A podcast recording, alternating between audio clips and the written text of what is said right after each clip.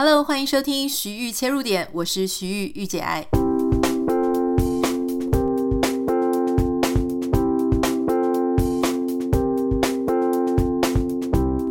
Hello，欢迎收听今天的节目。今天节目一开始呢，希望大家都出去玩的时候要特别小心，好吗？看到梨泰院的新闻哦，这几天心情非常的沉重了，就觉得那么多年轻的孩子在参加这样子大规模的 party、大规模的集会的时候，发生这种非常让人遗憾的事情，真的心里真的很难过，很难过。所以你知道，我觉得现在这种时候啊，第一个是解封之后，很多大型的活动开始在办；第二个是呢，好像越来越多呃很难以预料的事情一直在发生哈，比方说。枪击啊，比方说这种挤压，你其实很难想象说怎么会发生这种事情。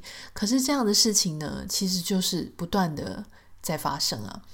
所以除了我们要注意一下自己的安全，哈，就是在各个场合，我们去集会游行的时候，嗯，或者去 party 的时候呢，尽可能先去设想一下，如果发生什么事情的话，我应该要怎么做啊？然后。看到事情不妙哈，情况不妙，能够脱身赶快脱身。但当然，像这一次的这个大规模的这个事件，我觉得当事人当然谁不会想要立刻逃脱哈？所以有些时候真的是太难太难了。希望这里面没有各位的家人朋友，如果有各位的家人朋友，我觉得真的是啊非常非常的难过哈。好。那今天想要跟大家分享的呢，是一个很有趣的事情了啊！因为最近因为万圣节嘛，我们家邻居有很多很多的布置。那我在我的 Facebook 上面呢，啊，如果大家没有 follow，可以去 follow 一下我的 Facebook Miss Anita 啊，徐玉洁爱。在我的 Facebook 上面呢，我就贴了一个影片，是我带我们家狗狗去遛狗。那我们家的狗狗呢，就嗯，我就带它走啊走，它都喜欢领头，所以它喜欢走在我前面。结果呢，我们家有一个邻居哈，这个附近有一个邻居，他非常非常认真在布置啊。其实所有的邻居都很认真啊，那那一家的特别夸张，他设置了好多好多恐怖的那种模型，大的哦，就是真人比例那种。它会有 sensor，所以你只要经过的时候，它会发出很恐怖的声音。那如果你好奇的话，也可以看一下我 Facebook，我有一个影片，就是我们家狗狗经过的时候。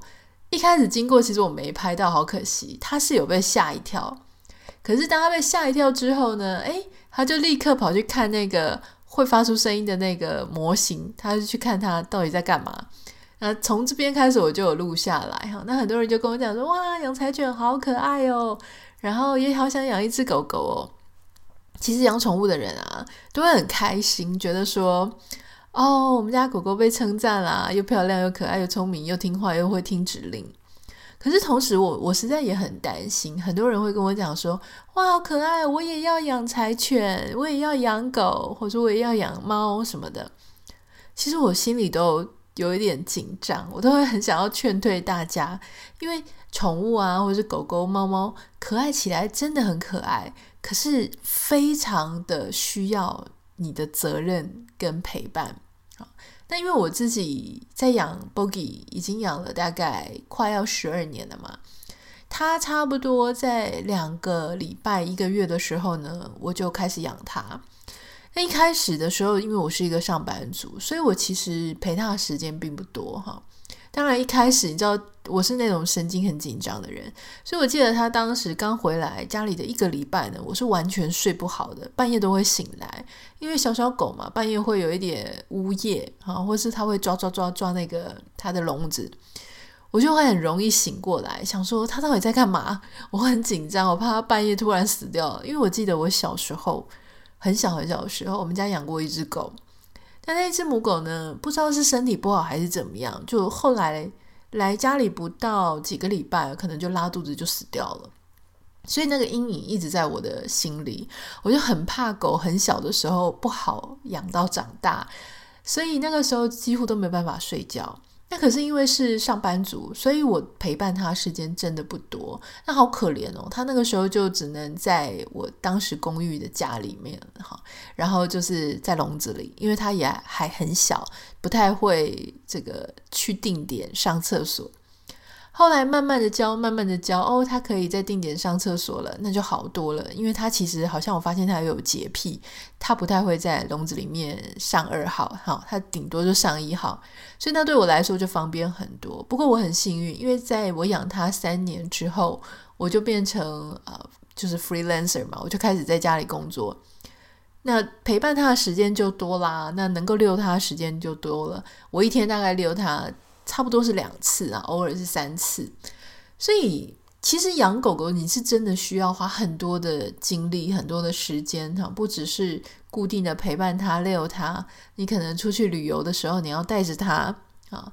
那如果它不太会跟其他狗 social 的时候呢，你要防着它啊。你不只是防着它不要去咬别人，你也要防着它别人没有这个系牵绳哈，就是没有 leash。结果其他狗跑过来找他，那他当然会有自我防卫的那个意识嘛。我今天要跟大家讲的事情就是，虽然柴犬看起来很可爱，可是柴犬是会咬人的。你可能很难想象，因为柴犬看起来就是憨憨的啊，笑笑的啊。哈，最近我们家呢就发生一件，呃，当时我我我们没有告诉大家的事情。那现在因为已经事过境迁，我老公伤口也已经好了，所以我觉得我可以跟大家分享哈。我老公呢，其实跟 b o g i e 的感情非常非常好。那虽然说，呃，他们也是 b o g i e 过来美国两年前来美国之后呢，他们才开始朝夕相处。可是，因为我老公就是对狗非常好的那种人，然后他就对他让他予取予求。不管是什么零食啦，要出去遛狗啦，摸摸它啦，他还会去想各种狗狗可能会喜欢吃的东西。总之，他就是对狗比对老婆还好的那种人。所以，我们家后来 Bogi 他就是对我老公有各种期待，他常常都会坐在他前面，两眼直直的盯着他。他通常对我不会有那么多期待，因为我就会。假装没有看到，或者我还是会以我自己的事情为主哈。我不太喜欢，就是说你对我有要求，我就一定要回应你。可是我老公会回应他，所以久而久之呢，他就非常非常的黏他，也非常爱他。平常的头都是靠在我老公身上，然后手会搭在他的身上。总之我看起来就是一个小三啦，他们两个才是一对。好，虽然是这个样子哈，但是呢。前几天，前一阵子啦，不是前几天，前一阵子，我老公就去遛狗的时候，那一天他比较晚去，已经大概是好像是七八点的时候，天色已经暗了哦，他看不太到了。他带他出去的时候呢，经过一个邻居家，那个邻居呢，门一开，狗就冲出来，完全没有 leash，没有牵牵绳。但那个你知道，有一些小狗很烦的，就是说他们不太会去。看别的狗喜不喜欢他们，他们就直接就是往人家狗那边冲，想要跟人家玩。那 Boki 它是一只，我觉得它是一只内向型的狗，它其实非常的防卫性很重。它虽然很可爱，而且对我们的朋友都很好，可是如果你跟它不熟，就立刻要冲向它的时候，它就会有自我防卫意识。所以我们真的很怕。我其实以前在台湾的时候也常遇到这情形，来美国也是。就是别人没有牵绳的狗呢，冲出来往他身上靠近，然后一直想跟他玩，他这个时候就会叫。好，那那一天就是发生，就是我我先生他就带着 Bogie 出去，结果其他人呢，他们门口一开，好，就因为美国的房子都独栋了嘛，就是也不能说都独栋的，但是门都在一楼，所以他门一开，狗就冲出来，冲出来就跑来找 Bogie。我老公一看非常的紧张，他就拉住 Bogie。那拉住 Bogi 呢？因为它的牵绳可能放线放的比较长一点，所以 Bogi 没有马上就被他拉回来。然后他一紧张，因为对方的狗很小，他实在很怕 Bogi 去把人家弄伤。因为在美国，狗如果咬伤别人，这个是很严重的。你如果被判断成是 dangerous dog，就是危险的狗，你甚至有可能哈，第一个反正会有各种程序，你可能会被告。然后狗可能会被处死哦，这个都是严重起来是有这么严重的。那当然它有好几个环节啦。我老公一紧张呢，他就从后方，呃，这个 Bogi 已经愤怒了，然后他从后方要去把 Bogi 整个抱起来。结果没有想到呢，他这个要去抱 Bogi 的行为，那时候 Bogi 已经在发怒了嘛，他根本不知道是谁要去抓他，所以他就很愤怒，然后很紧接着往回就咬了我老公两口。你说怎么会是两口呢？一口就要把手缩起来了，我也不知道，因为我通常我是没有被 Bogi 咬过的哈。只是有一次他在睡觉的时候，我有时候想要去弄他，然后因为他睡觉睡得迷迷糊糊的，然后我这样靠近他，他有吓了一跳，有下意识想要咬我，可是没有咬下去。但是在那一瞬间，我老公想要在暗黑当中呢，暗夜当中去抓他的时候，真的就被他咬了两口。所以那一天他回来，遛狗回来的时候。其实我觉得很难能可贵的事情是我老公，你知道，我看到他的时候，他的手那个洞啊，是不是咬到是流血，整个真的是鲜血滚滚的这样流下来。我看到的时候，我都简直会傻眼。我想说，哈，这个是怎么了？你是摔倒吗？还是撞到东西？还是怎样被抢了吗？就他跟我说不是，他是被 Bogi 咬了。那我就觉得更意外啊，因为我从来都没有被这个。被咬过，而且你会觉得它这么温驯，这么乖，怎么会咬人？而且还咬到整个鲜血直流。我说你这到底发生什么事情？我我看了真的很心疼，又惊讶又心疼。他就跟我讲说啊，不怪他，不怪他，那不是他的错。然后我就心想说，那到底是什么事啊？后来才跟我讲刚刚那整段故事。可是他对 Bogi 还是非常的好哈，他就跟 Bogi 说没关系，来来来，我们还是喝水，来吃饲料。然后他一个人默默的就在那边说，那这个伤口要怎么办哈？他本来想说自己包扎一下，用一下什么面舒利达姆就 OK。我跟他说这个不行哦，因为你咬下去这个洞那么深，而且不止一个嘛，他被咬了两口，所以你看那个齿痕再加上那个洞，他的手是真的蛮恐怖的哈。那总之，我就跟他说：“不行不行，你一定要去给医生看。”那美美国的这个医疗系统呢，啊，有两种。好，你通常台湾，如果你晚上不是营业时间，你要去看医生，你可能去挂急诊。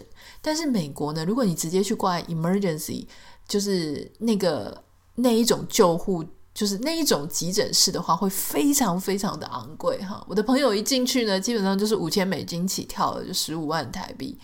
但是好险，美国有另外一个，他也是可以在非营业时间帮你看，好，但是他我们这边的那一间晚上九点就关了，叫做 Urgent Care，好，那 Urgent Care 跟啊、Emergency Emergency Room 的差别呢，是差在就是 Emergency 那是真的是危及生命啊，就是你的生命有出现可能快死了的那种情况，你才要去那样子的急诊室，但是 Urgent Care 呢，就是类似像这样子，好。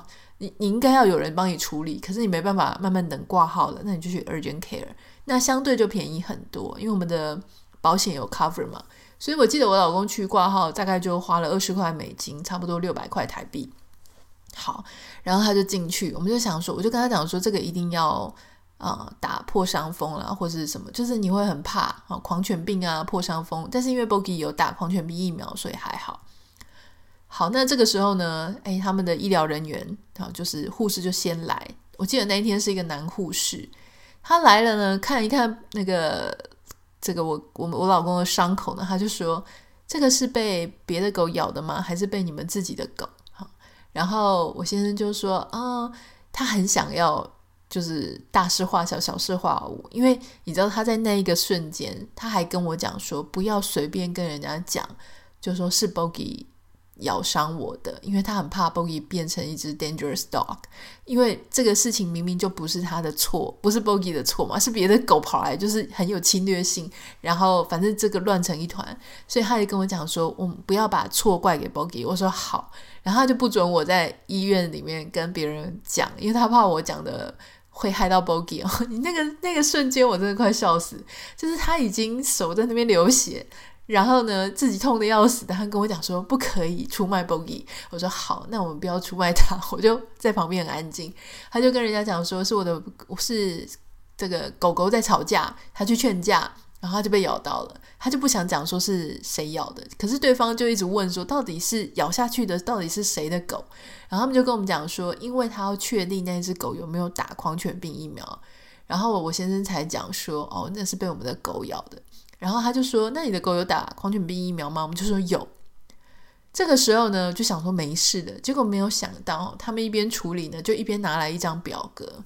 那张表格是我们住的这个 county 叫 Orange County 橘郡嘛，哈，那个 Animal Care，他就是跟医院合作，任何被狗咬到的人都要填那一张表，就要填说这只狗是谁的狗啊，什么品种啊，然后怎么样啊，发生什么事情啊，哈，然后就写的很详细。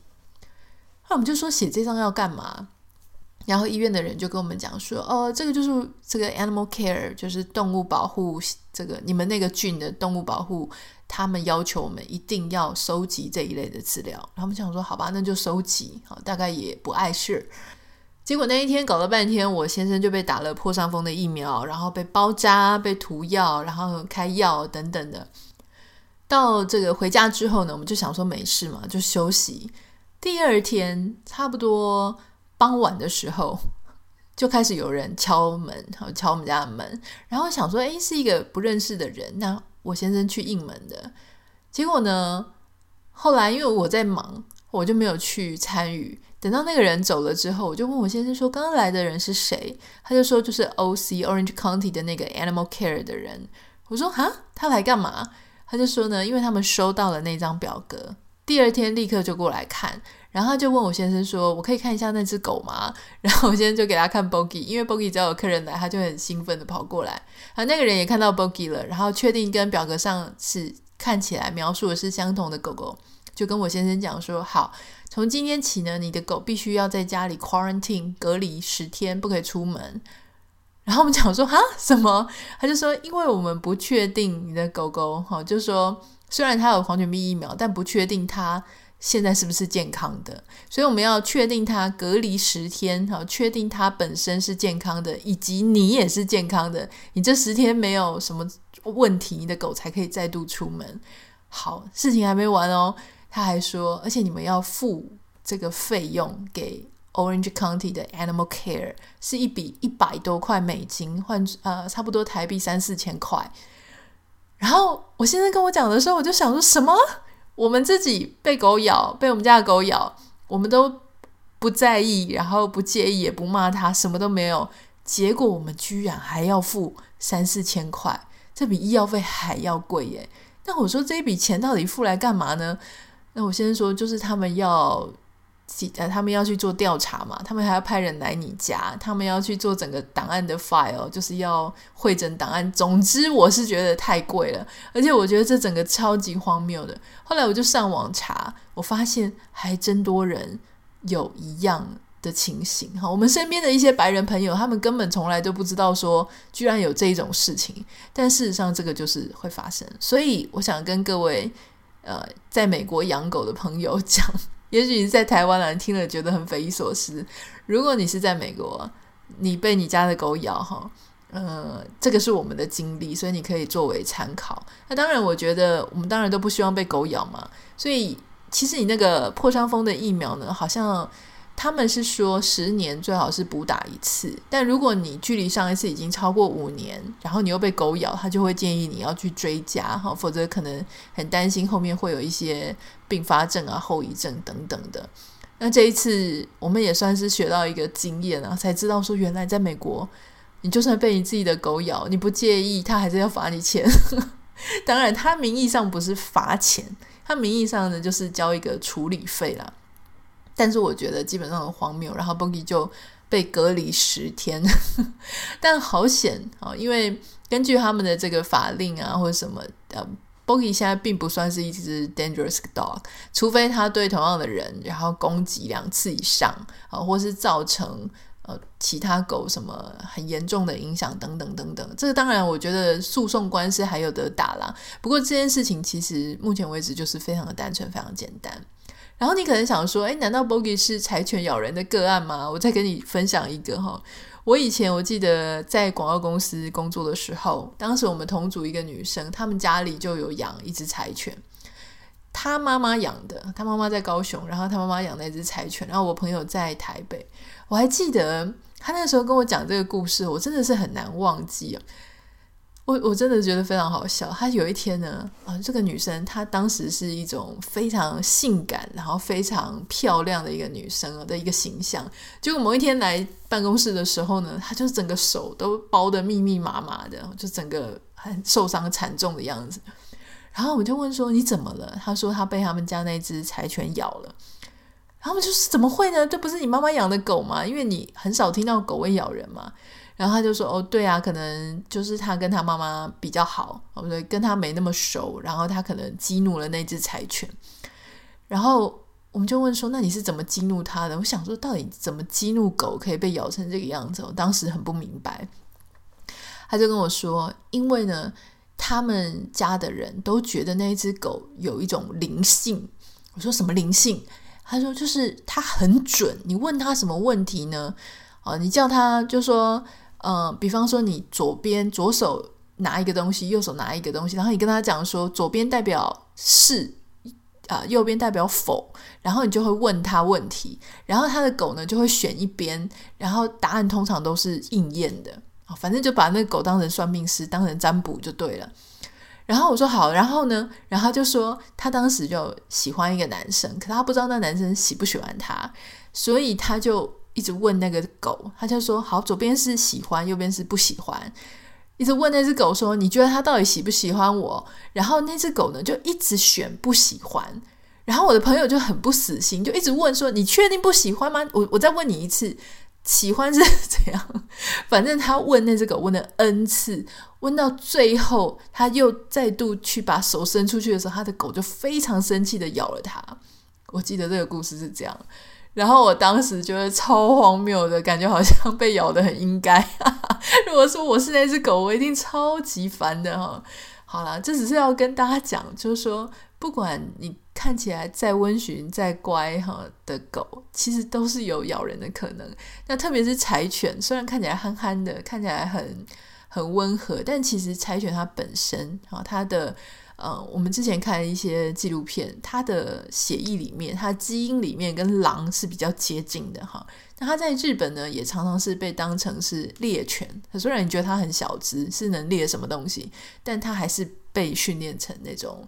很独立的，它可以去野外打猎的哈。那所以其实基本上，我想大家就还是要注意的哈。就是我特别紧张，就说有一些人他们没有经过主人的同意，就是我们的同意，就立刻手就伸下去要摸狗，这个行为真的是万万不可。因为那只狗看起来虽然很可爱、很温驯，但是那是因为它在它主人旁边感觉安心的时候，如果你真的跟人家不熟，你也没有跟他互动过，千万不要有那个动作，就是手一下就要去摸人家的狗。我觉得很多美国的孩子呢，被爸妈教的还蛮懂事的，就是他们想要来玩狗的时候，都会先问主人说：“Can I pet your dog？” 就是我可以摸摸你的狗吗？那这个时候我们就会跟他讲说：“哦，他没有，他对陌生人不是很友善哦。”那这个时候他们就会知道说不可以直接去摸。好，这个是今天要跟大家分享的关于。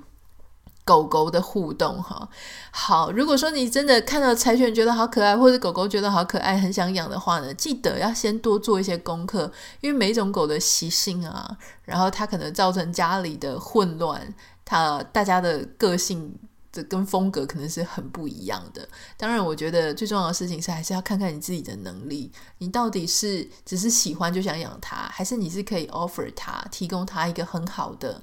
呃，生长生活的环境，好，这个我我觉得有时候我们喜欢一个东西或喜欢一个人，我们不要只是想着要去占有它，我们要去想什么样的呃关系，什么样的给他什么样的环境，才是能够让他最开心、活得最好的。好，以上就是今天想跟大家分享。如果你有任何想要跟我分享的，欢迎你可以私讯到我的 Instagram 账号 Anita 点 Writer，A N I T A 点 W R I T E R。如果你对我今天讲的我们生活的影片有兴趣的话，也可以欢迎呃追踪我的 Facebook Miss Anita 御姐爱徐玉。好，我们下次再见喽，拜拜。